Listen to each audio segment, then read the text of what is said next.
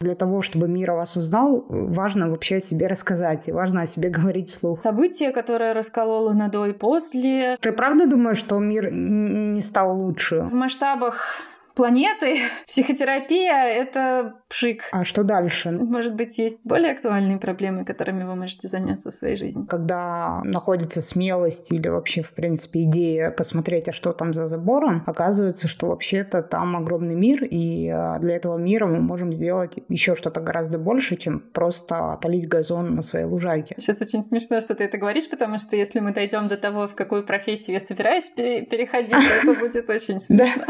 Это сложная внутренняя борьба.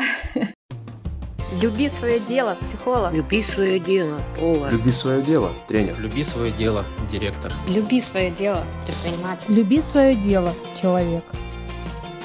Всем привет! С вами Наташа Соболева, и это подкаст «Люби свое дело». Подкаст о людях, которые нашли свое дело в жизни, любят его, вкладывают в него душу, энергию и, самое главное, верят, что делает мир лучше. Сегодня я считаю достаточно нестандартный выпуск для моего подкаста, потому что сегодня мы будем говорить о том, что делать, если ты разлюбил свое дело. И поэтому я пригласила сегодня в гости Дарью Сучилину, психолога, преподавательницу практической психологии, резидентку медиапроекта «Чистые когниции», соучредителя Ассоциации специалистов в сфере контекстуально-поведенческой науки. Дарья с юности горит любимым делом, заботой о ментальном здоровье людей, но чувствует, что пришло время сменить жизненный курс. Об этом мы сегодня и поговорим. Даша, привет. Привет-привет. Спасибо за такое представление. Я очень-очень благодарна, что ты согласилась прийти ко мне в подкаст. Я в начале выпуска обычно рассказываю, как познакомилась с человеком. И тут сейчас я буду петь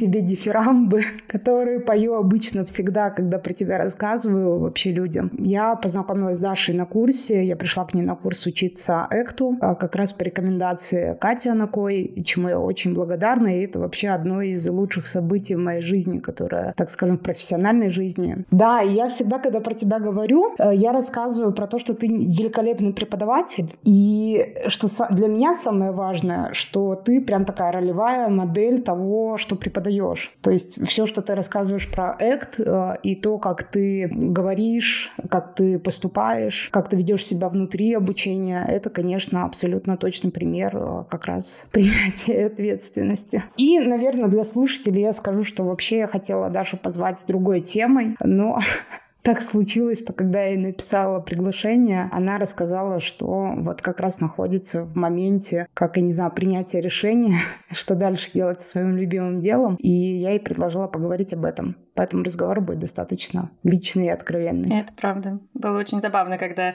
э, ты написала и сказала, можешь ли рассказать о своем любимом деле, а я про себя такая та-та-та. Э, Придется по-другому немножко построить беседу. Ну, давай, собственно, наверное, с этого и начнем. Э, мне, наверное, хочется, чтобы ты рассказала, как вообще ты пришла в психологию и как это сложилась судьба твоя в этом. Вот, а потом поговорим, что, да, что было дальше. Я изначально готовилась быть литературным переводчиком. Ого. Э, как-то с детства меня к этому готовили. Я должна была идти на филологический факультет Московского государственного университета учиться. Уже пошла в специализированный класс в своей школе для этого. С репетитором начала заниматься, чтобы готовиться к поступлению на подготовительные курсы. То есть там вообще очень сложная история, как туда попасть. И занятия с репетитором помогли мне понять, что это не мое. А уже девятый класс, уже пора бы думать, куда идти на подготовительный подготовительные курсы. Тут э, родители начали мне активно помогать. Я ходила на тестирование по профориентации, я ходила на разные дни открытых дверей в разные места. И кто-то случайно из знакомых родителей упомянул слово психолог, и у меня прям какая-то вот, э, наверное, пафосно позвучит, но искорка загорелась. Как будто вот душа моя откликнулась на что-то, что услышала как свое родное. Правда, тесты и профориентации показали, что мне нельзя быть психологом, потому что я буду слишком лично, слишком близко к сердцу все воспринимать. Наверное, так и получилось. Это, кстати, такая очень важная штука, наверное, потому что я очень часто в свой адрес слышу, что мне было бы классно быть психологом, потому что люди как-то во мне видят это. Но я себе очень честно говорю, что я не готова, ну, я слишком эмпатична и не готова так сильно погружаться в историю людей. Ну, наверное, это то, что сделало бы тебя прекрасным специалистом, правда? Но здорово, что ты здесь чувствуешь свои ограничения, потому что, конечно, высокий уровень такой именно именно эмоциональной эмпатии, умение заражаться чужими чувствами, это, конечно, один из факторов, повышающих вероятность профессионального выгорания. Но, тем не менее, я решилась и пошла на психолога, стала читать журнал «Психоложи». Это было мое первое знакомство с психологией, как вообще это работает, и это было прекрасно на самом деле. Дальше стала ходить на всякие э, кружки, курсы. Дело в том, что я еще человек с очень острой формой социофобии была в тот момент, и мне вообще взаимодействовать с людьми было чертовски непросто. Ну, я это оцениваю как острую форму. Может быть, кто-то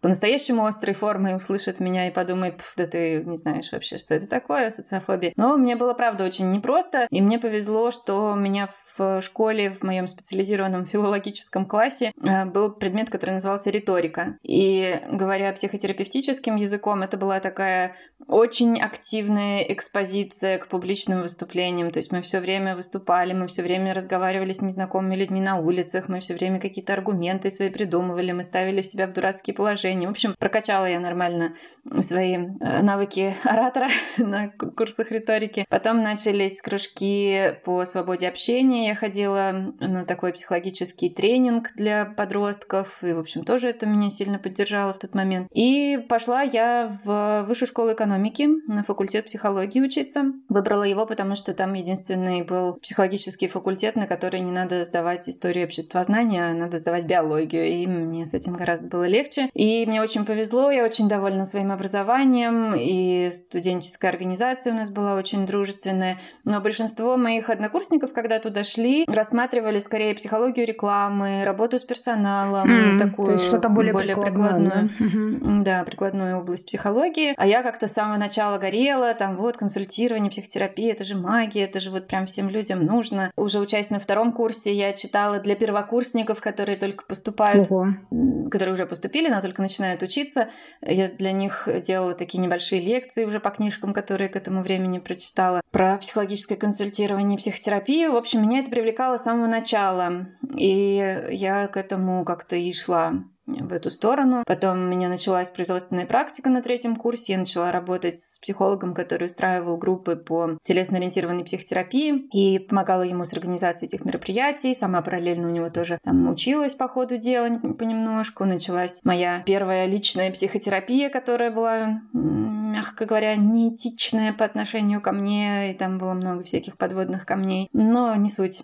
В общем, стало мне понятно уже изнутри примерно, как эта профессия выглядит, и я все больше и больше загоралась, мне становилось все интереснее и интереснее. А В магистратуре я училась на отделении, которое занималось, оно сейчас уже, по-моему, по-другому называется, но тогда это было исследование, консультирование и терапия личности, и в основном мы изучали подход, который называется человек-центрированный подход или клиент-центрированная терапия его называют. Это то, что изобрел Карл Роджерс. Это такой очень гуманистический подход, очень мягкий. Три таких основных принципа — это эмпатия, безоценочность и конгруентность, то есть там соответствие клиенту, разговор с клиентом на одном языке. И это такой у меня был основной подход, в котором я училась работать. У нас были и группы свои такие терапевтические с одногруппниками, и исследования там я для бакалавра, бакалавриата и магистратуры проводила в этом ключе. То есть такой был основной мой подход. И мне по-прежнему все больше и больше нравилось, и все больше и больше меня это привлекало. То есть часто бывает такое, мне кажется, что учеба в университете, в институте для многих э, служит поводом разочароваться, как произошло со многими моими однокрупниками, однокурсниками, которые учились на том же чудесном факультете психологии, но потом просто, как, знаете, школьники э, сжигают тетрадки по математике после окончания школы, вот так же и они забыли о психологии, как о страшном сне. А мне, наоборот, нравилось все больше и больше, но стало понятно, когда институт закончился, что работать сразу по специальности не вариант. Либо это какие-то копейки просто работы администратором в каком-нибудь психологическом центре. На тот момент их было не то чтобы прям сильно много, даже в Москве, и там уже были администраторы. Либо работать не по специальности. И пока я писала магистрскую диссертацию, я работала в службе, которая которая занимается по телефону организацией медицинской помощи для застрахованных путешественников или застрахованных сотрудников иностранных компаний в России. В общем, слушала я на телефоне по 12 часов подряд, как люди ломают конечности, отравляются, там всякие страшные истории с ними происходили, и надо было медицинскую помощь организовывать. При этом условия труда были, правда, довольно жестокие, без обеденных перерывов, 12-часовые смены с 8 утра до 8 вечера или с 8 вечера до 8 утра. То есть так было, правда, очень истощающе и тяжело. Я там выдержала примерно 11 месяцев, кажется. То есть такая первая щепочка выгорания у меня случилась в этом месте.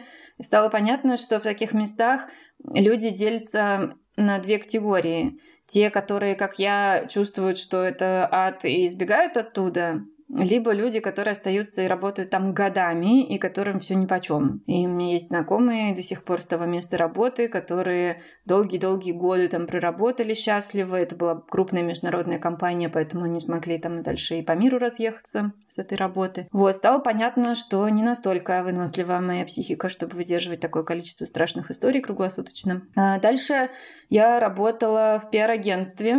Это так исключительно по знакомству совпало. Я занималась продвижением отелей премиум-класса. Мне довелось попутешествовать. Я поездила по всяким дорогим курортам и возила пресс-туры журналистов. И так вышло, что один раз в один из пресс-туров поехала э, журналистка из журнала Women's Health. Сейчас он уже закрыт, такого уже не бывает. Это есть Men's Health, а это было женское. Там была психологическая колонка, и э, эта журналистка сказала, что у них как раз ушла в декрет писательница, которая им пишет для психологической колонки. Не хочу ли я попробовать себя в этом? Вау, как всегда, воля случая. Да, воля случая исключительно. Я написала там статью про психосоматику, ни много ни мало. И откликнулась девушка, она написала в редакцию, попросила мои контакты, и так у меня появилась моя первая клиентка. Во, да, у меня аж мурашки по коже трогательно. побежали. Вот это да. Да. Вот это было больше 10 лет назад. И с этого началась моя частная практика. То есть я работала как в лучших традициях супергероев. У меня была двойная жизнь. Я работала днем в офисе за компьютером, а вечером ездила в кабинет, который я арендовала, и вела консультации. Постепенно одна, две, там уже дальше клиенты начали появляться. Вот, так что потихонечку-потихонечку начала выстраивать делается частная практика. Я пыталась проводить групповые всякие мероприятия, мне очень нравились телесные практики психологические. На них всегда собиралась просто полтора землекопа. Я оплачивала рекламу в социальных сетях, я честно вела контент, чего-то пыталась придумывать. Никто вообще... Ну, то есть приходили там два-три ну, пять человек, это казалось уже вау. Ко мне пришло пять да. человек на группу. Все а как никакой, мы любим. Никакой прибыли, конечно, вообще речи не шло. Это исключительно было такое вот любимое дело. Вот, а потом я ушла в декрет, и это такое э, получилось знаковое событие, потому что, сидя в декрете, я начала подрабатывать, начала работать сама на себя, и уже не вернулась в офис, и оформила ИП, и стала работать сама на себя. И уже из декрета ни, ни на какую работу не вернулась, а стала работать только на себя. Сначала много работала в переводах, и здесь мне очень помогла Ассоциация когнитивно-поведенческой науки, которая часто приглашала меня переводчиком на мероприятия известных всяких специалистов по КПТ, которые приезжали на конференции или на отдельные обучающие мероприятия. Я много переводила, но переводя все равно училась и сама тоже. Даже были такие иногда договоренности с разными организациями, что я перевожу бесплатно, но мне, например, за это выдают сертификат участника. Вот такие были тоже штуки. Так что я много в этом смысле поучилась, послушала, попереводила, накопила опыта и знакомств, потому что все равно в перерывах с коллегами общаешься, то здесь как-то уже начали профессиональные связи формироваться. И дальше оказалось, что я и сама тоже, в общем, могу преподавать, и параллельно у меня и клиенты уже накопились, и преподавать я стала более активно, начали меня разные организации приглашать как преподавателя. Вот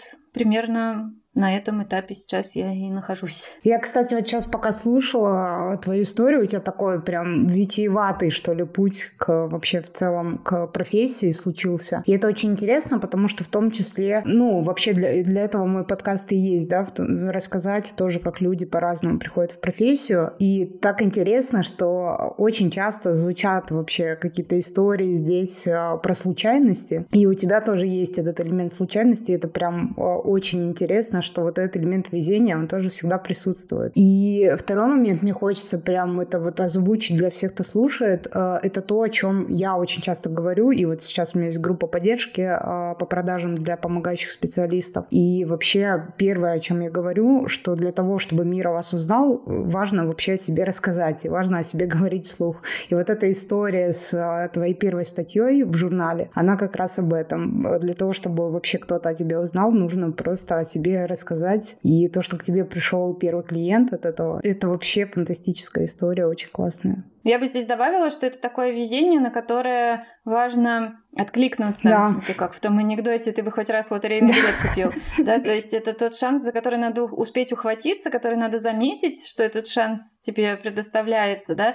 И, наверное, это тот шанс, который приходит на какую-то уже все-таки подготовленную почву. Да, то есть очень важно все-таки и параллельно заявлять о себе, и все-таки быть в курсе того дела, которым хочется заниматься, в котором хочется, чтобы повезло, чтобы к этому времени, как только этот шанс предоставится, уже были какие-то предпосылки, чтобы за этот шанс ухватиться и его развить. Да, абсолютно точно. И, и в том числе тоже я всегда говорю, заходя в комнату, тоже важно говорить о том, кто вы и чем вы занимаетесь. Как-то сейчас у нас все свелось к тому, что мы делимся просто ссылками на различные социальные сети, а раньше вообще-то мы представлялись, говорили, кто мы, чем мы занимаемся. Как-то мы об этом Да, забыли. у меня были визитки, я ходила по всяким нетворкинговым мероприятиям, раздавала свои визитки, везде рассказывала, что я психолог. На все мероприятия себе сделала визитки очень приятные на ощупь. Они у меня до сих пор хранятся, я уже даже не знаю, куда их девать, но очень приятные были визитки.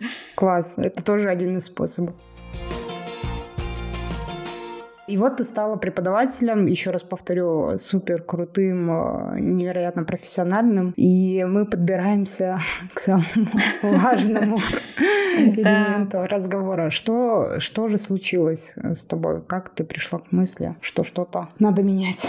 Честно говоря, я не думаю, что какое-то такое было событие, которое раскололо на до и после. И в целом я не могу сказать, что я разлюбила то, что я делаю. Ну, то есть я по-прежнему, когда работаю со студентами или когда с клиентами какие-то трогательные ситуации э, происходят, или когда я супервизирую, это все равно большое удовольствие, это имеет для меня смысл по-прежнему. Когда я занимаюсь самодиагностикой, я себя утешаю тем, что это пока что не очень похоже именно на синдром выгорания. То есть мне по-прежнему интересны люди, я по-прежнему их очень люблю, и мне по-прежнему доставляет удовольствие сам процесс моей работы. А другое дело, что сразу стало несколько происходить вещей. С одной стороны, ну, действительно, очень большая нагрузка легла на плечи помогающих специалистов, когда случилась пандемия, и когда случилось потом все остальное, что случилось. И от этого общий уровень человеческого страдания, который ежедневно проходит через мое сердце, очень сильно возрос. И это сложно стало выдерживать. Плюс к этому я мама-одиночка. Я одна воспитываю ребенка, и это тоже определенный такой фактор, э, истощающий, можно сказать, хоть у меня и поддержка семьи очень интенсивная, и я, в общем, э, живу в достаточно привилегированных условиях, жаловаться мало на что, но это действительно фактор, который немножко подливает масло в огонь выгорания. Так что это меня тоже стало истощать. И при этом так вышло, что когда я начала заниматься терапией принятия ответственности, я опять же как переводчица сначала начала им заниматься, когда Николай Павлов, первый в России тренер по этому направлению, стал организовывать мероприятия, он меня звал как переводчицу на эти мероприятия. И потом мы стали с ним как-то уже по-другому сотрудничать. Я сама начала этот подход практиковать в работе, потом стала и преподавать этот подход. Вместе с коллегами у нас тогда была команда Жени Дашкова, Оля Тручинская и я. Мы так втроем это все начинали делать как команда. Это было что-то совсем новое, было очень мало людей, которые этим занимались. Такая была маленькая тусовочка своя, где все друг друга знали. Это было очень трудно, потому что ну, по этическим соображениям в психологии невозможно быть, например, одновременно и терапевтом, и супервизором для одного и того же человека. То есть и за профессиональной деятельностью следить, и личные какие-то проблемы решать. Или, например, нельзя быть клиентом у человека, который супервизирует твоего супервизора. Ну, то есть там какие-то, да, сложные такие ну, да, э, взаимосвязи, которые должны минимизировать риск смешения ролей, потому что это приводит все равно к каким-то пагубным последствиям. Чаще всего всем участникам этих смешанных ролей будет больно. А когда это была такая маленькая тусовочка, этого было невозможно избежать. Все равно все приходились чем-нибудь всем остальным. Но это и сейчас была... сложно. Я могу сказать по да? себе, что находясь вот плюс-минус в этом сообществе, около там чистых когниций и так далее, когда у меня возникла потребность найти себе психолога, для меня это была задачка со звездочкой. Это было очень сложно, потому что потом, например, когда ты хочешь сделать какой-то проект, ты уже не можешь своего психолога в этот проект позвать. Это правда. Поэтому я проходила вот последний мой заплыв в личную терапию был в схемотерапии, потому что это был человек, который в наименьшей степени связан с эктовским сообществом. Не то чтобы мне экт не нравится, я бы с удовольствием, может быть, но для меня это задача с несколькими звездочками, потому что меня знает много людей из этого круга, и вряд ли есть кто-то, кто меня увидит просто вот совершенно без какого-то эффекта предыдущих знаний, да, там где-то что-то слышали, мои какие-нибудь лекции, вебинары, чего-то откуда-то про меня уже узнали, и уже у терапевта не будет такого незамутненного кристального представления обо мне, и это сложно, конечно. В общем, Тусовка продолжала расти, вместе с тем в сообществе начало формироваться какое-то определенное настроение, какой-то определенный тон у нашего сообщества. Мы с коллегами смогли зарегистрировать ассоциацию специалистов в сфере контекстуально-поведенческой науки, АКПН. И вместе с созданием ассоциации резко рост сообщества ускорился, все больше и больше людей приходят на конференции, на съезды, на какие-то учебные мероприятия, которые мы организуем. И на самом деле мне очень нравятся ценности, которые эта ассоциация воплощает, ценность горизонтальных связей, взаимообмена, то есть мы не про иерархию, где есть вот какие-то великие метры, и у них надо учиться, да, действительно всегда чувствуется желание давать место молодым начинающим специалистам, чтобы они могли свой голос проявить, потому что им есть чем поделиться, есть о чем рассказать. Мы стараемся делать акцент на том, чтобы поддерживать инициативу всех участников. То есть это привычная для нас модель такая коммерческая, когда тебе дают готовый продукт, ты приходишь, покупаешь и слушаешь, и впитываешь эту информацию. А мы стараемся стараемся делать э, такие мероприятия, где люди бы на равных обменивались. Каждый привносит что-то свое, и это предполагает, что каждый трудится побольше. Это не просто приходишь, покупаешь и слушаешь, да, ты тоже что-то ищешь, что-то читаешь, чтобы тебе было самому чем поделиться с коллегами. Ну, то есть очень много такого происходит интересного, чем мы стараемся бросать вызов каким-то привычным моделям, бизнес-моделям, которые нам самим не очень нравятся. Так что это было прикольно, это было довольно увлекательно, увлекательно какое-то время, а потом стало понятно, что как будто бы это все начинает приобретать какие-то черты, которые ну, мне лично не очень близки. И здесь вот для меня такое сложное место, как это прокомментировать, потому что это не про то, что стало происходить что-то неправильное или плохое. Просто я поняла, что я больше не на своем месте. Я больше не своя в этой тусовке, это больше не мои люди. Как-то так, я сейчас даже говорю немножко, это так грустно говорить, потому что до того, как вот наша ассоциация появилась, я была в разных сообществах других подходов, и везде что-то было не так. Мне все время казалось, что вот-вот-вот они мои люди, вот оно мое племя. Нет, там тоже все рассорились, разошлись, распалась ассоциация. Вот-вот-вот, теперь вот они мои люди, и там опять что-нибудь какие-нибудь оказываются скандалы, сплетни, интриги, и все плохо. Вот.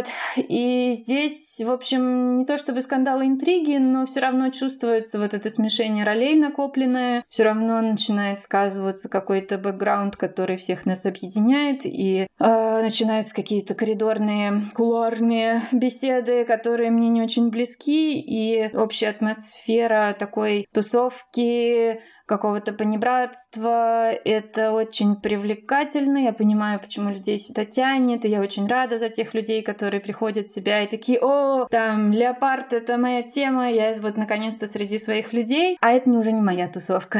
И я понимаю, что я за какой-то такой, может быть, более классический профессионализм, не знаю. Мне нравится говорить с людьми на «вы», мне нравится деловой стиль одежды, мне нравится, когда собираются профессионалы на каком-то компетентном языке языке друг с другом общаются. Вот. Ну, в общем, как-то культурный слой, может быть, сказался, что я какая-то другая, чем многие. Не знаю, это я сейчас звучу как какой-то ужасный сноп, наверное. Ну, просто я поняла, что это э, все какое-то уже не соответствует тому, кто я. И стало как-то грустно. Я поняла, что то какая-то утрата семьи, что ли, происходит. Ну, то есть я все еще сотрудничаю с ассоциацией, я все еще курирую там направление группы по интересам, я все еще участвую в созвонах. У нас Через некоторое время должна состояться процедура выборов председателей правления ассоциации, и я сложу свои полномочия. Это будет еще одним шагом по отдалению от этого сообщества. А одновременно с этим, конечно, как бы параллельно все это время уровень страданий растет в личной работе и в супервизиях. Я слышу, как у моих супервизантов уровень страдания растет, и у их клиентов тоже. То есть в целом становится все труднее и труднее, да, но мы видим, что происходит в мире. Проблемы копятся одна на другой, просто рушится все вокруг вокруг. И, конечно, это не может не отражаться на том, с чем мы сталкиваемся в работе.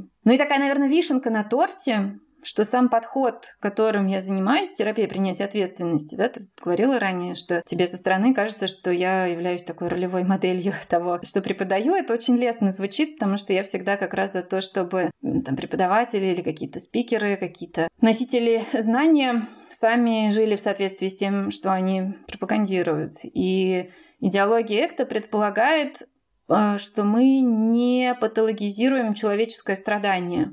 То есть нам не надо лечить людей от того, что им больно и плохо. А при этом как будто бы продолжаем это делать. И психотерапия, она как бы изначально как вид деятельности предполагает облегчение, излечение. Само слово терапия предполагает лечение. А все это время я людям рассказываю о том, что, вы знаете, это нормальная часть жизни, это неизбежно, это то, что важно принимать, это не то, что я могу вам дать избавление от страданий. Эм, наоборот, я буду вам помогать выстраивать такую жизнь ценностную, в которой вы будете больше сталкиваться с болью и неопределенностью и рисками. И это нормально, потому что если бы вам было все равно, то вы бы и не чувствовали ничего. И я сама, в общем, тоже так и живу. Мне, правда, бывает часто больно, страшно, рискованно, непонятно. Но я стала понимать, что как будто бы я немножко обманываю, что ли, клиентов своих. В смысле, что они приходят за облегчением, да, я им говорю, не будет вам такого. И это то, что я всем студентам всегда рассказываю на первых лекциях по экту, что это самое сложное,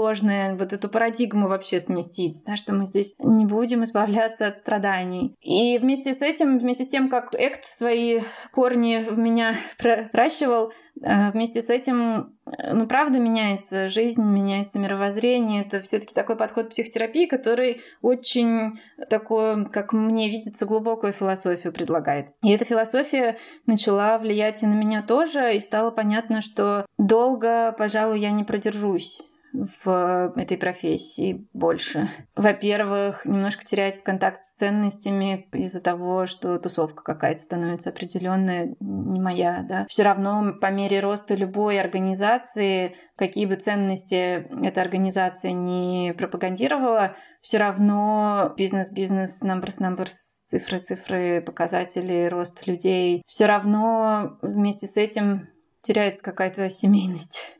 Вот мне очень хочется тебя в этом моменте поддержать. Э, мне не хотелось там прерывать, когда ты про это говорила. Но а, я когда в 2020 году уходила из компании, в которой отработала 13 лет, и в целом я очень любила эту компанию и людей, которые в ней работают, и я многому там научилась. Но одна из причин, по которой я уходила, вот э, то, о чем ты сказала, э, как будто я не в своей тарелке. Это ощущение, которое меня преследовало очень долго, как будто что-то идет не так. И в том числе это было связано связано с тем, что компанию покинул основатель этой компании, который в целом говорил о ценностях, э, о людях, о том, что важно, во что он верит. И потом пришло другое руководство, которое больше уже говорило о цифрах, а больше требовало, уже никто особо не обращал внимания на ценности. А для меня это всегда было важно. И просто в какой-то момент в том числе произошло, может быть, не разочарование, но понимание, что просто это уже не то, во что я верила, и не то место, куда я приходила, что ли, не то место, где бы мне хотелось оставаться развиваться. Поэтому я тут очень сильно понимаю, о чем ты говоришь, и понимаю твою печаль в этом тоже. И при этом понимаю, что это тоже нормально, это бизнес, и в целом Конечно. бизнес строится для определенных целей. Но мне хотелось бы здесь выступить в защиту все-таки АКПН, что удивительным образом именно сам ценностный подход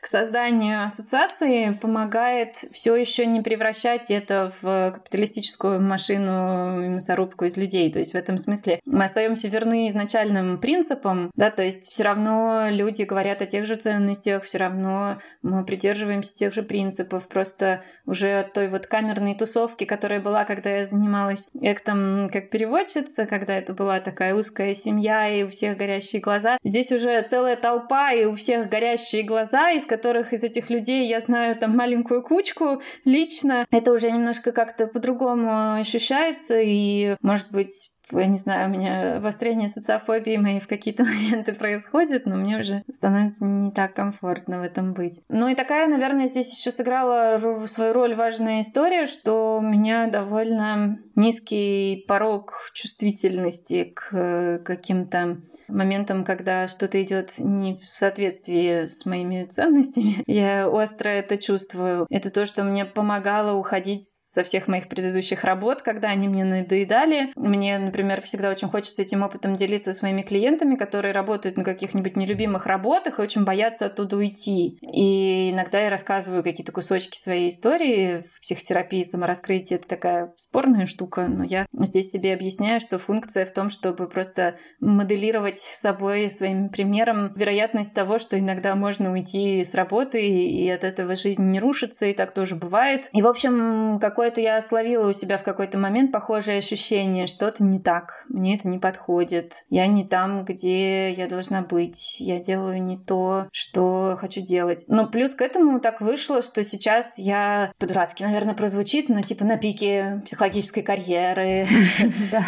Вот, я приезжаю на какую-нибудь конференцию, огромное количество людей ко мне подходит, и я их вообще не знаю. Это каждый раз ужасная неловкость, что все меня знают, а я их не знаю, и, и не знаю, как себя вести в таких ситуациях. Я, правда, очень рада, что удалось себя найти в преподавательском деле, потому что она, конечно, очень и доход сразу прибавила, и э, дает возможность делиться тем, что мне дорого, с гораздо большим количеством людей ну, я не знаю тоже, как об этом говорить без какого-то зазнайства. Но, в общем, я в тусовке терапии принятия ответственности уже стала известным специалистом. Ну, ты прям суперзвезда, я вот так скажу. У меня тут нет э, зазнайства в твой адрес, это, это правда так. И, и это очень странное положение. Я никогда в жизни не была суперзвездой. Я, я не знаю, чего вообще, где мануал, расскажите мне, как, чего дальше там делать-то. И сейчас вот ощущаю себя, что я на пике карьеры, может быть, это какой-то как это называется, э, стеклянный потолок, до которого я добралась, или мне правда больше не надо. Ну, то есть я очень не хочу ценностно быть таким вот карьеристом, который будет брать там по 30 тысяч рублей э, за консультацию в час и, и больше больше накапливать богатств, еще больше проявляться в соцсетях как какой-то великий эксперт и носитель какой-то истины. Это не про меня. Я просто Даша, я стесняюсь людей, я мать-одиночка, я вот кроссовки сегодня сегодня еще не успела почистить. Ну, какие-то есть в моей жизни вещи простые, обычные, которые мне понятны. Я не люблю дискотеки, я не люблю публичные какие-то мероприятия, хочу сидеть дома и смотреть сериалы. Вот, а тут на меня вдруг сваливается какая-то слава, значит. Вот, я не знаю, что с ней делать. Я не понимаю дальше, просто у меня нет видения, что дальше-то. Да, какие дальнейшие должны быть шаги. Еще больше курсов, еще больше студентов. Я не хочу, в меня уже не лезет. Заниматься тем же самым еще 10 лет, но это тоже странно. И для того, чтобы, например, преподавать, это же тоже постоянное нужно повышение квалификации. Это неизбежная часть работы, и что в преподавании, что в индивидуальной психотерапии или групповой, или в супервизии, все равно нужно повышение квалификации постоянно. Это естественная часть процесса. А я понимаю, что в меня уже не лезет. Читать профессиональные книжки — это боль. Потому что, почитав там 5-6 книжек по Экту, понимаешь, что они уже все одинаковые. Ты читаешь, так это уже было вот еще в 10 книжках, которые где-то кто-то упоминал. Принципиально такого чего-то нового в преподавании и в психотерапии мне, честно говоря, не видится. Ну, то есть есть какие-то новые методы, есть новые исследования, новые разработки, все время что-то меняется. Не так быстро, как, например, в психиатрии. Ну, то есть в психиатрии там с точки зрения лекарств постоянно-постоянно нужно просто держать руку на пульсе. В психотерапии не настолько радикально все меняется, но все равно мне как-то на фоне все время кажется, что уже все придумано, что не надо всех этих странных каких-то новых цифр и графиков и исследований, что все равно присутствие доброго, понимающего, безопасного человека уже само по себе настолько целебно, что все остальное просто уже э, исключительно ради коммерческой прибыли придумано, чтобы сделать какой-то подход более привлекательным, чем другой. Вот. Так Слушай, что много чего такого происходит. Все, что сложно. ты сейчас говоришь, удивительным образом все-таки я прям еще раз скажу, что я очень рада, что мы решили такой выпуск записывать, потому что все, о чем ты говоришь, а, это плюс-минус мысли мои последние, а, ну, наверное, 4 месяца точно, потому что у меня в этом плане, ну, я в какой-то момент поймала себя на вот начиная, начальной стадии выгорания. Я сначала думала, что это большой проект, который случился у меня весной, и из-за этого мне так сложно и тяжело. Но чем больше времени проходило, тем больше я начинала думать, что все сводится к тому, что как будто бы, ну, все, что могла, я уже рассказала. Все, что я со своей вот э, там из своих ценностей или со своей точки зрения отношения к продажам там знаю и могу э, людям дать, я даю. Других специалистов, которые говорят о чем-то похожем, я, к сожалению, все так же не могу найти, и это грустно. Но при этом, при всем, я понимаю, что как будто, а что дальше? Ну, как будто я тоже не понимаю, что дальше. И меня вот в этом плане спасла именно моя группа поддержки поддержки, которую я наконец осуществила. Я там три года о ней мечтала, и вот я наконец ее сделала. И для меня появился какой-то вот ну, новый, что ли, смысл, что я делаю эту группу поддержки. Это классная, вообще там лучшее из всего, что у меня когда-либо было. И как-то меня, конечно, это спасает. Но в целом все, что ты говоришь, очень сильно прямо у меня внутри отзывается. И я понимаю, наверное, вот твои мысли и вообще всю твою ситуацию. Но вообще об этом, конечно, не просто говорить, потому что это немножко, мне кажется, противоречит какой-то общепризнанной модели восторженности, которая в сообществе присутствует. Так что и появилось такое ощущение действительно неопределенности в дальнейшем. А одновременно с этим я просто уже несколько лет занимаюсь экологической повесткой. И я занимаюсь э, в климатической психологии, то есть работаю с международными коллегами над тем, как быть с экотревожностью и выгоранием экоактивистов, и много интересуюсь связью человека с природой. Тут много есть интересных разработок, и есть такое направление экотерапия, где природа выступает как компонент исцеление, как инструмент работы, да, то есть это не то, что мы экологов лечим, а это именно использование природы как целебного средства. И оказывается, что контакт с природой, там тоже есть свои тонкости, но в целом оказывает максимально благоприятное влияние на ментальное здоровье людей. И, в общем, я больше и больше как-то с природой контактирую, больше в нее погружаюсь, и какие-то разные духовные здесь у меня в дорожке образовываются. Мы с коллегами зарубежными в прошлом году прошли большой буддийский курс по эко-дхарме, как в буддизме рассматриваются возможности воздействия человека на экологический и климатический кризис, который прямо сейчас разворачивается в наших глазах, и как здесь духовные учения могут помочь нам справиться с новыми вызовами. И, в общем, как-то на этом фоне, так в масштабах планеты. Психотерапия — это пшик. Это маленькая частичка того, что люди делают и что происходит. Индивидуальная, особенно психотерапии, ну, групповая там еще имеет потенциальное преимущество, а индивидуальная вообще имеет очень маленький потенциал мировых изменений. А это то, что меня изначально привлекало в этой профессии. Я верила, что если все люди на Земле пройдут психотерапию, то мир станет лучше. А он не становится лучше, что-то тут не так. Но ты правда думаешь, что мир мир не стал лучше, условно, там, не знаю, за последние 10 лет? А, я не знаю, стал ли он лучше за счет психотерапии. Я, я верю, что он становится лучше за счет того, что, в принципе, растет уровень осознанности и информированности людей. Я часто, у меня есть такая тема, которой я интересуюсь, это коллективная травма, и там есть даже в сети у меня открытые всякие на этот счет выступления, можно погуглить. Да, я оставлю эм, ссылки. Да, спасибо. Там я говорю о том, что мы с вами прямо сейчас, вот в настоящий момент времени, находимся в процессе революции сознания, да? ну, то есть в революции исцеления. Никогда в жизни за историю человечества у людей не было настолько открытого доступа к информации о том, что полезно, в том числе для, для ментального здоровья. Никогда в жизни люди не могли, имея на руках там двухлетнего младенца, загуглить, как не орать на ребенка. И тут им открывается 500 миллионов сайтов про теорию привязанности, например, и они понимают, как быть надежной базой базой и безопасной гаванью для своего ребенка. Никогда такого не было. Все как-то там справлялись как могли и чаще всего воспроизводили какое-то страдание, которое им причиняли их потомки, э, предки и родители, и родители родителей. Так что в этом смысле, конечно, мир становится лучше просто потому, что часть человечества учится на своих ошибках, часть человечества начинает понимать более системную, более масштабную картину происходящего, как связаны между собой экономика, политика, культура, человеческая психология, история,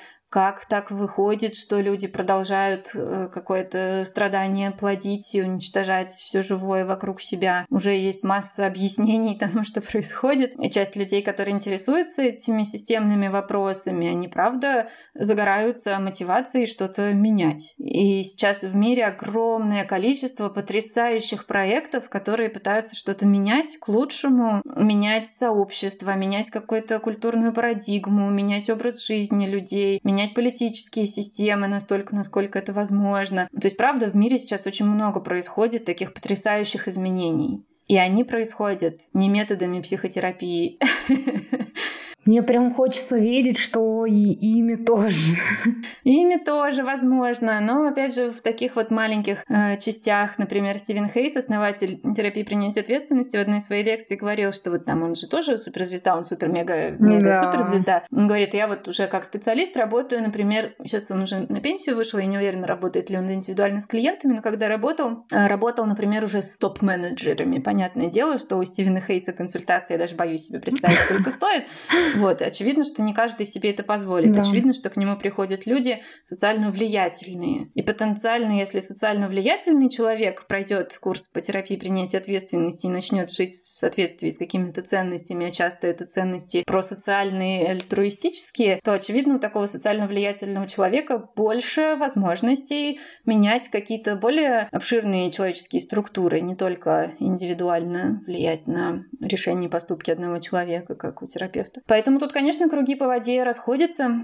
Хочется верить. Да, потому что мне правда кажется, что... Ну, понятно, что тут еще пузырь, в котором я обитаю, и это такой пузырь из довольно-таки осознанных людей, но при этом, при всем, каждый раз, когда там вот э, я говорю с людьми, которые ко мне приходят там на консультации или в группу, и мы очень много говорим о том, какое влияние оказывает работа людей вообще в целом на мир, и для меня это как раз э, в том числе не про влияние, что там вот вдруг мир перевернулся, и люди все пошли там что-то создавать э, великое и важное, а про то, что в целом, если каждый отдельный человек будет больше следовать своим ценностям, делать то, что для него важно, это уже в целом большое влияние на мир. Но я это вижу как раз по тем людям, которые меня окружают. Это сто процентов люди, которые, ну, что-то привносят очень важное. И даже вот как в начале подкаста я говорю, что э, люди, которые делают мир лучше, это определенно точно какое-то мое окружение. И здесь мне прям хочется вспомнить, я э, когда-то давно смотрела интервью с Русланом Белым, а, ныне инагентом объявлен. И он сказал очень классную штуку, которая такая в, в определенный момент путеводной звездой моей стала. Он сказал, что если вы хотите изменить мир, то попробуйте изменить мир 20 людей, которые вас окружают. И мне кажется, это как раз то, что делает психотерапия в том числе. Очень хочется в это верить. То есть эм, Наверное, такой путь, который я сейчас прохожу, он э, связан с тем, что я не то чтобы отрицаю полностью психотерапию, что это фуфло и обман, да. То есть я восхищаюсь теми людьми, которые, например, в проекте «Чистые когниции» работают, и это пример для меня такого сообщества людей, которые движимы практически исключительно собственными ценностями. При этом это ценности э, изменения мира к лучшему посредством науки, посредством добра и бережности и сострадания. Это потрясающе. Я до сих пор восхищена тем, на что способно э, психотерапевтическое сообщество в целом. И одновременно с этим понимаю, что не психотерапии единой должен быть изменен этот мир, что это маленький кусочек пазла во всем происходящем. И, наверное, постепенно я взрослея стала понимать, насколько наивным было мое представление раньше о том, как это происходит, как это должно происходить, и как велики силы психотерапии для изменения мира. Оказалось, что нет. Оказалось, что вот маленький кружочек меняется, а тем временем гигантские корпорации продолжают уничтожать экосистемы планеты. И, в общем, мне как-то этого мало, конечно, и я чувствую себя довольно бестолково, когда пытаюсь э, помогать людям в их маленькой жизни что-то менять. А одновременно с этим я понимаю, что честнее было бы сказать, что, знаете, то, что вы сейчас рассказываете, конечно, очень болезненно, и я очень сочувствую, но если мы с вами отойдем на 10 шажочков в сторонку и посмотрим, как это вписывается в картину всего, что сейчас происходит с нашим миром, э, то, может быть, есть более актуальные проблемы, которыми вы можете заняться в своей жизни. И в этом смысле мне очень понравилось такое направление, есть родственное направление психотерапии, которое называется функционально-аналитическая психотерапия, потому что мы там функциональным анализом поведения занимаемся занимаемся. А, у них есть такое направление Green FAB, зеленая функционально-аналитическая психотерапия, которая призывает терапевтов в своей работе транслировать ценности альтруистические, просоциальные, экологические, политические, культурные ценности, чтобы как раз не ограничиваться масштабами кабинета психологического и масштабами индивидуального страдания. То есть мы сразу предполагаем, что психотерапия — это инструмент потенциально более мощный, что мы можем заражать людей видением вот этим более масштабным и помогать им, ну, с одной стороны, сталкиваться с большим страданием, когда ты начинаешь складывать все эти новости в цельную картинку, а с другой стороны, перенаправлять свои усилия, правда, на что-то гораздо более масштабное, чем, ну, не знаю, я хочу меньше залипать в сериалах. Ну, то есть можно меньше залипать в сериалах просто потому, что это плохо, а можно меньше залипать в сериалах, потому что захочется больше времени и сил тратить на волонтерство, активизм, там, не знаю, создание каких-то социально значимых проектов. Вот, и психотерапия тут тоже имеет некоторые инструменты воздействия. Слушай, ну я вот как раз слушаю, и, э, как мне кажется, я начинаю понимать much в чем вот как раз твоя смена этого ракурса, что ли, или смена направления работы, потому что это как будто бы, знаешь, моя любимая такая метафора, что мы очень часто не заглядываем за забор, и получается, что мы остаемся вот в рамках какого-то своего двора, условно. Правда, когда находится смелость или вообще, в принципе, идея посмотреть, а что там за забором, оказывается, что вообще-то там огромный мир, и а, для этого мира мы можем сделать еще что-то гораздо больше, чем просто полить газон на своей лужайке. Сейчас очень смешно, что ты это говоришь, потому что если мы дойдем до того, в какую профессию я собираюсь переходить, то это будет очень смешно. Окей, сейчас тогда придем к этому. А, и вот это как раз, опять-таки, не знаю, каким-то волшебным и чудесным образом мы пришли к этому, ну и вообще, что мы все-таки записываем именно об этом выпуск, потому что это тоже то, о чем я очень много думаю. И вообще, в целом, мне кажется, эти мысли, как и у тебя, навеяны как раз э, масштабом трагедии, которые происходят, масштабом вообще изменений, которые происходят в мире, и еще, наверное, тем, что иллюзии пропали. То есть вот у меня абсолютно точно в феврале 22 года вообще э, спали иллюзии какие-либо, и я поняла, что в целом мир-то всегда был так устроен. Это не то, чтобы мы проснулись и такие, о, ничего себе как. Ну, то есть это всегда так было. И э, в этом плане я тоже начала как будто бы сильно масштабно думать о разных вещах, и в том числе вот у меня меня в июне появилась идея большого проекта, я пока, к сожалению, там не могу открыто говорить, в чем его суть, но определенно точно задумка его в том, чтобы ну, показать, что ли, как можно быть более эмпатичными, бережными друг другу. И идея проекта как раз в том, чтобы он был ну, большой, масштабный, и в том числе там э, мы хотим его и англоязычным делать. То есть э, это как раз про то, что мне уже недостаточно консультации с человеком или недостаточно, не знаю, того, что я делаю в блоге в своем. Мне хочется сделать что-то более влиятельное, более важное, как раз, что будет менять мир к лучшему. Потому что сейчас тот мир, в котором, ну, не особо-то хочется жить, хочется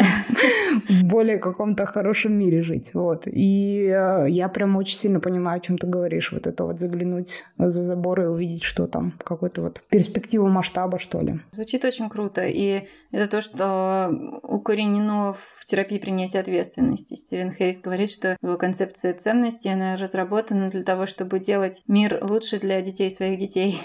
То есть это долгосрочная перспектива, и это долгосрочная перспектива вовсе не для собственной выгоды, как мы привыкли думать, да, не для краткосрочного облегчения, а для того, чтобы менять мир к лучшему, даже если, может быть, при жизни мы не увидим каких-то конечных плодов этого труда. Так что я очень рада, что ты это делаешь, и я очень рада, что очень много людей на Земле сейчас делают такие важные большие проекты для целых групп, для целых сообществ, для целых городов и стран, чтобы менять привычные какие-то способы функционирования на более долговечные, более осознанные, более доброжелательные.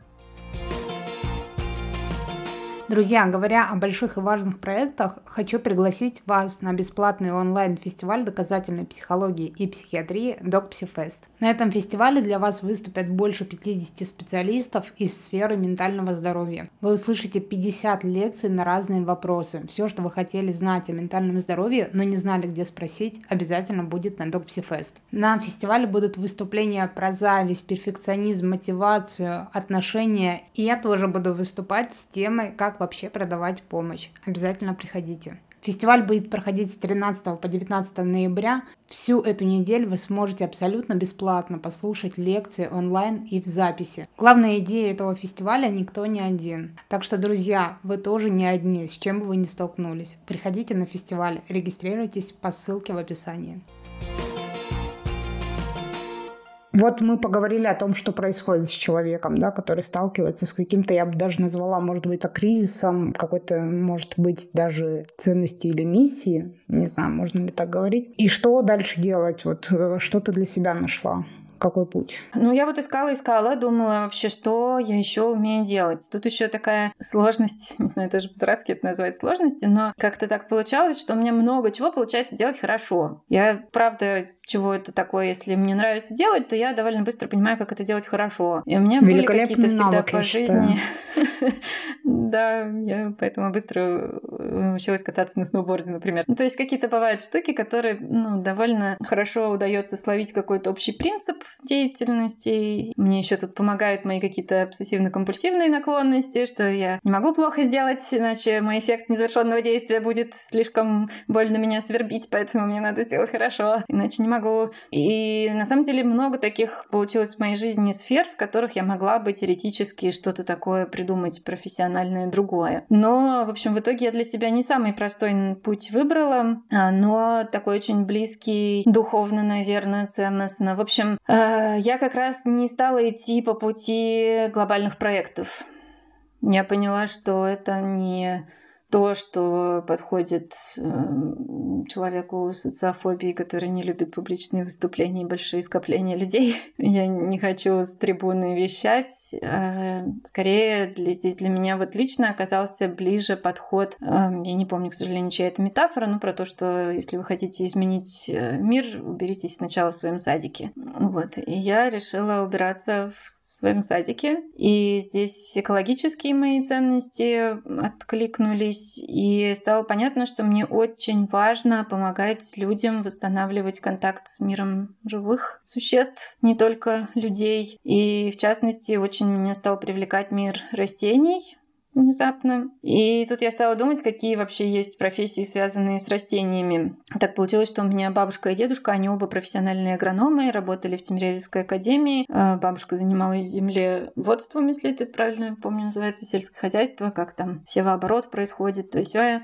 Вот, дедушка был профессиональным озеленителем некоторое время, то есть занимался э, обустройством зеленых пространств и цветов в городах. Потом работал уже в другой сфере, но тоже связанной с агрономией. И, в общем, стала я думать, какие такие есть э, вещи, связанные с растениями, которые помогают менять мир к лучшему.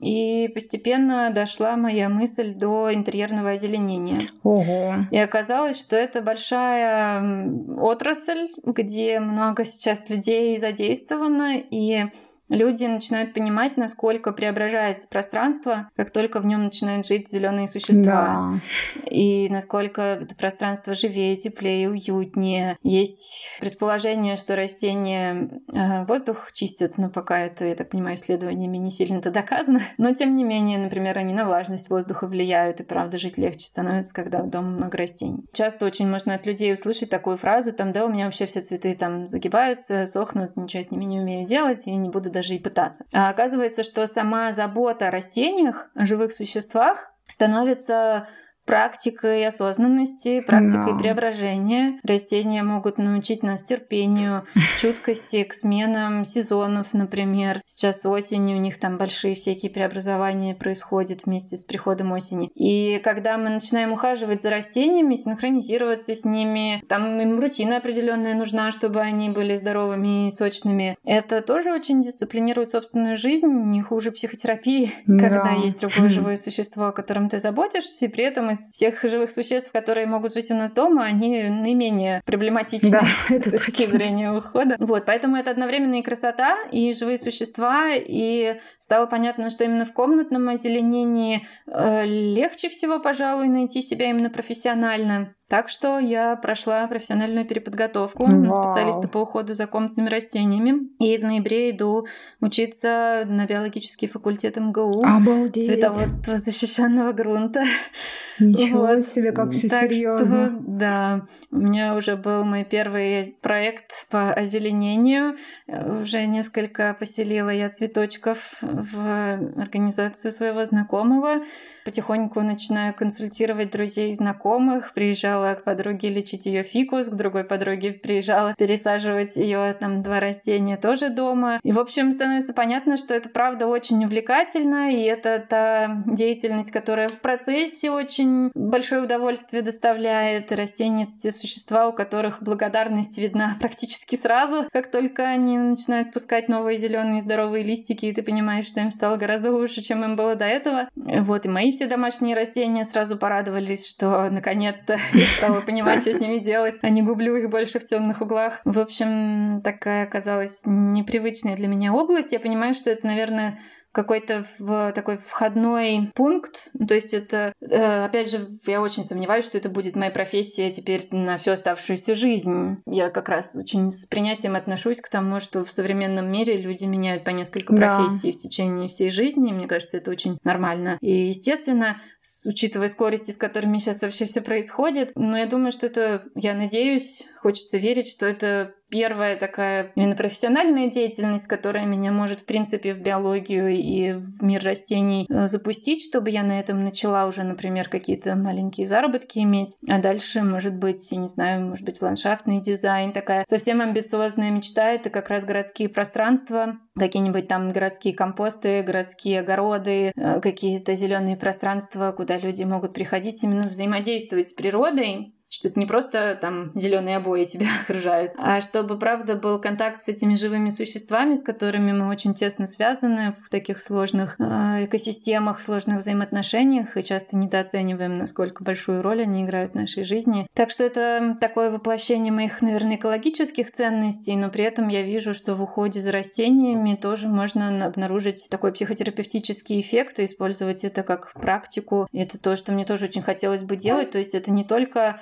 уход за растениями, а это консультации по уходу за растениями. То есть потенциально мне хотелось бы делать какие-то такие, ну или индивидуальные, или групповые там мастер-классы, чтобы именно тренировать навыки сострадания и внимательности через уход за растениями в том числе. Я вообще сейчас в таком восторге, и ты с такой любовью и страстью, и вообще каким-то энтузиазмом про это говоришь. И это вообще фантастическая сфера, и я тебя поздравляю с тем, что ты нашла для себя такую интересную, увлекательную область, которая э, тем более так тесно связана с твоим интересом в целом. И э, когда ты начала говорить, я как раз э, сразу почему-то начала думать, э, что там, может быть, когда-нибудь ты придешь к каким-то как раз вот там глобальным проектам с точки зрения там озеленения городов. И это же тоже то, что оказывает огромное влияние и на людей, и на экологию в том числе. Я вспомнила, как три года назад, когда я только-только там начинала свою деятельность как бизнес-консультант, и ко мне как раз пришла девочка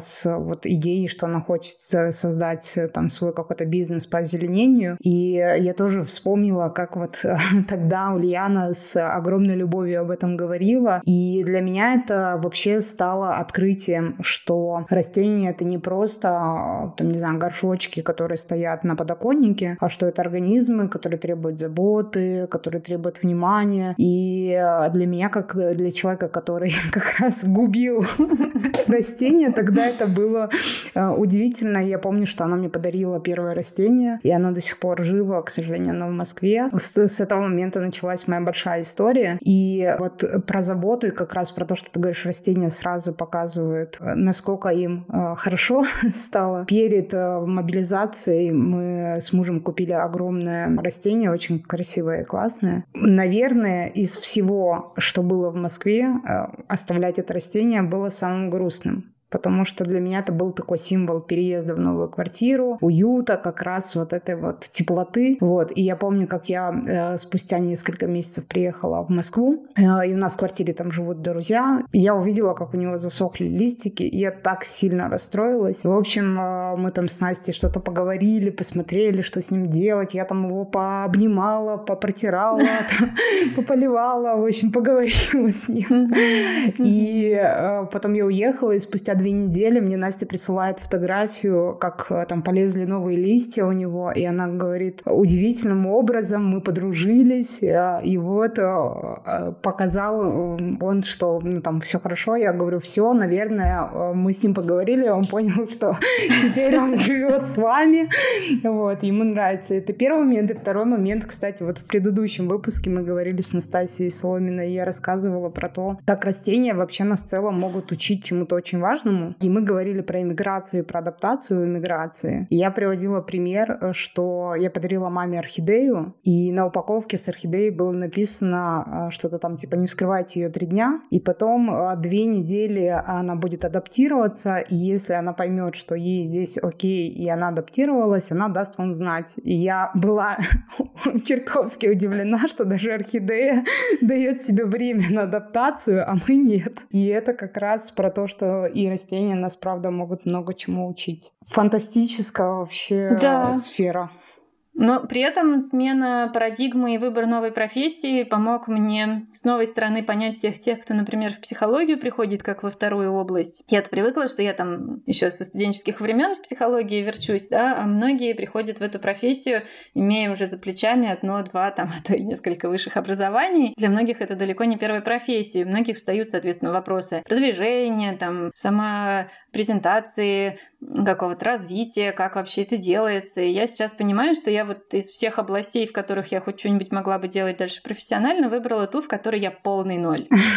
То есть я начинаю сейчас свой путь вот прям с самых низов. Ниже не бывает. То есть у меня нет ни профессионального образования, ни знакомств, профессиональных связей, ни каких-то потенциальных работодателей. То есть это полный ноль. И я выбрала очень удачные, я считаю, курсы вот профессиональной переподготовки. Он э, от не очень крупной организации, но там был отдельно блок, который назывался «Коммерция», в которой учат, как создать там свою страничку на Авито, сколько поставить стоимость своих услуг, как вести социальные сети, как можно работать, какие карьерные пути там на себя или на какого-то работодателя, как составлять сметы, договора, там это все, в общем, именно такую вот профессиональную часть работы, которая, например, вообще отсутствует в большинстве э, курсов по психологии, по психотерапии, да, и поэтому очень часто встает вопрос у психологов, а дальше что? А тут вот все-таки нам дали такое дальше что, и плюс остался большой профессиональный чатик, э, в котором состоят все те люди, которые прошли все предыдущие потоки этого же курса по озеленению, и вот она уже профессиональная тусовка, и там периодически уже люди ищут себе каких-то помощников, вместе создают проект, или во всяком случае обсуждают, а там, а вы, а в акте сдачи приемки чего пишете, а там у вас в договоре такой-то пункт есть или нет, а как вы там вот такие-то переговоры ведете. В общем, полезно очень оказалось а, в этом чате оказаться, и туда можно периодически какие-то вопросы задавать, и тоже довольно поддерживающее сообщество. Оказалось, что люди, которые профессионально занимаются растениями, они правда, по большей части сердобольные, и чуткие и осознанные, и в этом смысле довольно приятно там находиться. Конечно, там подавляющее большинство людей не проходили психотерапию, поэтому там бывают всякие особенности коммуникации, как, как в любом чате, в котором много-много людей. Иногда всякое бывает, не заходишь в чат, приходишь, и там 500 сообщений про то, что кто-то кого-то там неправильно назвал. Но это, да и в психологических чатах Это, ух, и в психологических чатах этого хватает, это точно. Вот, поэтому Поэтому я сейчас вот начинаю с нуля. Я сделала свой телеграм-канал mm-hmm. и тоже страничку на Авито. Я пока очень стесняюсь им делиться, это ужас. У меня там из подписчиков сейчас, по-моему, 7 человек. Это самые близкие друзья, которым я решилась рассказать, что я вообще-то занимаюсь теперь озеленением. И мамина подружка из самых недалеких пока что у меня людей. А, поэтому это такой прям для меня выход из зоны комфорта сейчас об этом рассказывать делать. Это такое вот... Я очень хорошо теперь понимаю всех тех людей, которые боятся вот в психологии какие-то первые шаги делать и о себе заявлять. Потому что когда я делала свой сайт и свои соцсети по психологии, у меня к этому времени уже было ощущение своей компетентности. Я сейчас вам расскажу, потому что у меня уже вон сколько всего накопилось, из меня прям перло, я тексты штопала просто стопками в начале того, как создавала свои соцсети, мне прям хотелось делиться. А сейчас мне очень хочется делиться, но у меня за плечами только один курс профессиональной переподготовки подготовки. Четыре месяца он, по-моему, длился. И все. И я так стесняюсь, мне так неловко. И я на Авито создала, значит, свою страничку, профиль там профессиональный. И там надо услугу, первое объявление об услугах. Оно у меня лежит в черновиках уже три недели. И я думаю, я вот сейчас его опубликую. Это же ведь кто-то мне будет писать. Это ведь кто-то будет, значит, за услугами обращаться. Они скажут, а фу, а у вас там образования нету, а у вас опыта работы нету. И такая, ой-ой-ой, я же тут вообще никто. В общем, начинать путь с нуля очень страшно, конечно, и неловко. Но мне тут очень верится, что это искусство маленьких шагов, что это просто постепенный такой процесс, так же, как я вот собирала тогда группы, на которые приходила полтора землекопа. Также и здесь, я думаю, что это тот процесс, который я не буду искусственно как-то торопить, скорее там заниматься какой- какой-то лютой рекламой. Пусть это будет потихонечку. Поэтому я вот, например, не ухожу резко из профессии, потому что я понимаю, что ну, просто так взять и сейчас отказаться от карьеры, в которой я на пике и в которой у меня стабильный доход и репутация, глупо было бы с моей стороны сейчас. Поэтому я буду заниматься психологией столько, сколько смогу, а параллельно буду делать подкоп. Класс. Это, кстати, про то же, э, что был у нас выпуск, если кто-то хочет послушать, и про слэш-карьеры, про то, что можно вести две параллельные карьеры, можно делать более плавный карьерный переход, обо всем этом мы тоже говорили. И а, здесь, опять-таки, я тоже тебя очень сильно понимаю, потому что я не так давно разрешила себе быть художником. Ух ты, а, Да, стала рисовать картины, и а, удалось а, даже там создать и тоже и там и канал, и у меня уже купили несколько картин, и мне это очень сильно приятно, но абсолютно вот то, о чем ты говоришь, все это испытываю, и стеснение, и вот, э, да блин, я же вот только-только э, стала рисовать, и вообще как можно там о себе рассказывать, и вот это все. И тут мне, наверное, хочется сказать э, тоже всем людям, которые находятся вот на таком же этапе, как ты, что это не всегда про ноль, потому что мне хочется напомнить, что все навыки, которые мы получили в предыдущей профессии, они вообще-то остаются с нами, и они тоже оказывают какое-то влияние, и то, тоже нам э, помогают, и мы определенно точно всю эту базу, весь этот фундамент используем в новой профессии. Это то, что стоит тоже признавать, что мы уходим с огромным рюкзаком в новую сферу Это всегда. точно. У нас на учебе по озеленению было одно такое упражнение, которое довольно большое впечатление на меня произвело. Там преподавательница внедряет какие-то инструменты из тренингов личностного роста, из каких-то таких психологических коучинговых программ тоже, и это было довольно круто, что можно это попробовать в какой-то новой для себя сфере, потому что ну, сложно бывает мне делать такие упражнения, когда я знаю, это я все знаю. А, а тут это было, правда, любопытно, потому что совершенно новая для меня сфера озеленения. И упражнение было написать 20 своих сильных сторон. И я из себя их выдавливала просто как из тряпки мокрой, хоть что-нибудь еще придумать. А оказалось, что какие-то совершенно неочевидные вещи тоже огромный плюс. Например, э, я вот уже несколько лет вожу машину, и мне казалось, ну при чем тут машина? А оказалось, что наличие личного автомобиля в озеленении — это гигантский плюс. Да. Это вообще супер бонус. Или там то, что у меня большой опыт работы, в принципе, с людьми, с клиентскими запросами, да, что я умею находить язык с людьми. все таки мой опыт э, работы в психологии мне дает преимущество в переговорах с клиентами, например. Ну, то есть какие-то такие неочевидные вещи, которые бы я не подумала, что нужны озеленителю. Я же не умею тому, вот о чем фосфорное удобрение отличается от калиевого удобрения. М-м, я ничего про это не знаю. А оказывается, что можно знать про то, как общаться с людьми и как водить машину, это уже бонус, например, для этой профессии. И так можно, наверное, для любой профессии обнаружить какие-то неочевидные сильные стороны, которые при этом очень даже делают вас востребованным специалистом. Да, определенно. И это, кстати, одно из, э, одна из вещей, которая может влиять на стоимость, в том числе услуг. Потому что иногда кажется, что если я новичок в профессии, то я должен обязательно все непременно брать 200 рублей за консультацию и, не боже мой, взять больше. А если начинаешь анализировать вообще-то все свои навыки и все, что ты умеешь, вообще-то получается, что в целом-то ты, и, ну, может быть, новичок в профессии, но точно не новичок в каких-то навыках. И за это уже стоит брать а,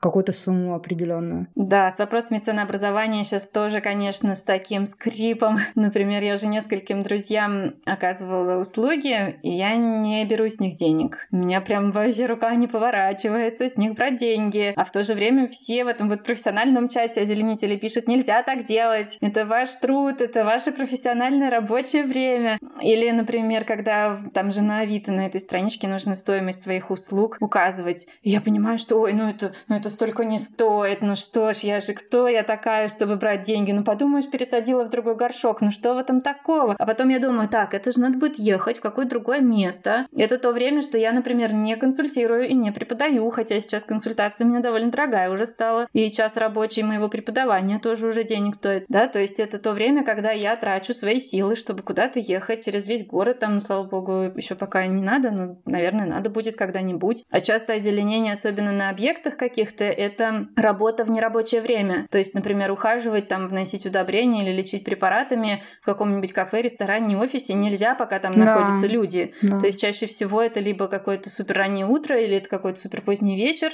когда мне надо будет ехать на какие-то объекты и там ухаживать за этими растениями. Ну, то есть это надо прикинуть вообще, что это правда стоит денег, и в этот момент перебороть своего самозванца, который говорит, да кто ты такая, ты вообще только начала этот путь, да никому ты не нужна, тебе нужно работать бесплатно, чтобы сейчас наработать себе клиентскую базу.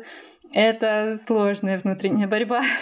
Да, определенно точно. И правда, действительно, с этим сталкиваются все. Правда, важно помнить, что я, кроме этой новой профессии, еще много, много чего. Но я очень надеюсь, я вот сейчас так подумала, что пройдет э, какое-то время, и я позову тебя в подкаст э, уже как озеленителя, и мы поговорим, и мы поговорим о такой прекрасной новой профессии. Завершая наш разговор, предлагаю, может быть, в несколько, там, не знаю, два-три пункта сформулировать, какие бы, ну, может, не советы, а рекомендации ты бы дала как раз человеку, который любил свое дело, понял, что не готов дальше его продолжать и нашел какое-то новое любимое дело. Ну, во-первых, поскольку я все-таки терапевт принятия ответственности, пожелаю всем оставаться верными своим ценностям. Большое преимущество ценностей в том, как мы как-то это формулируем, в том, что они никуда от вас не денутся, на какой бы работе вы ни работали. То есть, что вы психолог, что вы озеленитель, что вы менеджер по продажам, что вы инженер, вы можете все равно оставаться верными тому, что для вас, как для человека, остается по-прежнему важным. И тогда смена профессии не будет каким-то предательством, или вы какой-то кусок своего сердца вырвете и оставите в небытие. А вы все еще остаетесь собой, просто тратите свое время и силы на другие такие вещи. Вот, поэтому прояснение ценностей точно то, чем бы я рекомендовала заняться в такой переходный период. Еще, наверное, пожелаю всем, кто задумывается о смене карьеры или уже находится в процессе, очень все-таки заботиться о себе и не предавать себя, если вы чувствуете, что дело, которое даже было любимым, но уже сейчас вас не греет, не трогает, не вдохновляет, то, мне кажется, очень важно не пытаться из него выдавливать какие-то последние соки, когда вы уже прям совсем будете на грани и будете просыпаться по утрам с мыслью, что что угодно, лишь бы сейчас не идти на работу. Вот не доводите себя до такого, а все таки на более ранних этапах ищите какие-то альтернативные варианты. Мне кажется, это вообще хороший способ профилактики выгорания. Я часто со своими супервизантами обсуждаю, у вас есть план «Б»? Вот если вы не будете психологами, то кем вы будете? Потому что если все строится только вокруг одного только профессионального самоопределения, я только психолог или я только учитель, и больше в моей жизни нет ничего, то тогда, конечно, очень страшно уволиться и уйти с этого места. Вот, поэтому имейте план «Б», пока еще не поздно. Даже если вы решите остаться в этой профессии, то, во всяком случае, всегда будут какие-то пути к отступлению. Мне кажется, это снижает э, степень значимости. Вот, ну и, наверное, последнее — это открытость любопытство. Очень хочется пожелать всем какого-то а, открытого кругозора, вообще изучать, какие бывают на свете дела, профессии, чем вообще люди сейчас занимаются. Сейчас такое время, когда столько интересных новых работ образуется, и люди придумывают какие-то совершенно удивительные вещи, которыми можно заниматься и за которые можно деньги зарабатывать. Так что очень хочется пожелать всем любопытства. Мне кажется, это то, чему и растения нас могут научить, как только начинаешь изучать, как они устроены. Оказывается, что, боже, там целый мир. Так вот, вокруг нас тоже целый мир, и в нем очень много всего интересного, чем можно заниматься, и не обязательно мучиться в каком-нибудь ужасном офисе, в котором вас обижают, мучают и не платят вам денег, сколько вы хотите. А откройте глаза пошире, оглянитесь вокруг, и там много чего интересного можно обнаружить. Аминь.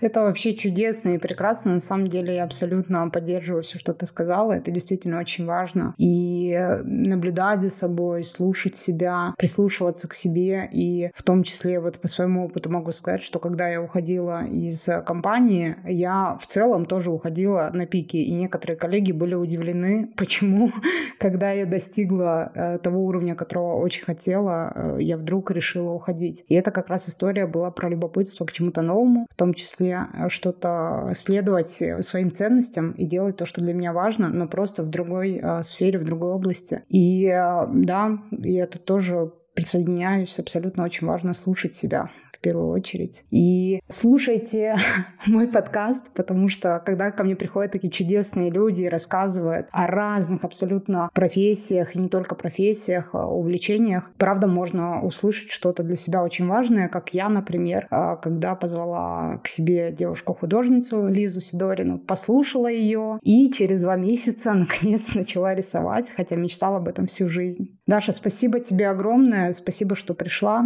э, что согласилась поговорить говорить на такую очень откровенную тему и была супер открыта, честна и уязвима в каких-то моментах. Мне было очень радостно послушать тебя. Отдельно могу сказать, что удивительно, насколько сильно твоя история мне прям отзывается внутри. Спасибо большое, это очень трогательно. Мне тоже сейчас аж мурашки по коже. Я очень надеюсь, что эта история кого-то вдохновит не предавать себя. Да, мне бы тоже этого хотелось. Спасибо большое за приглашение.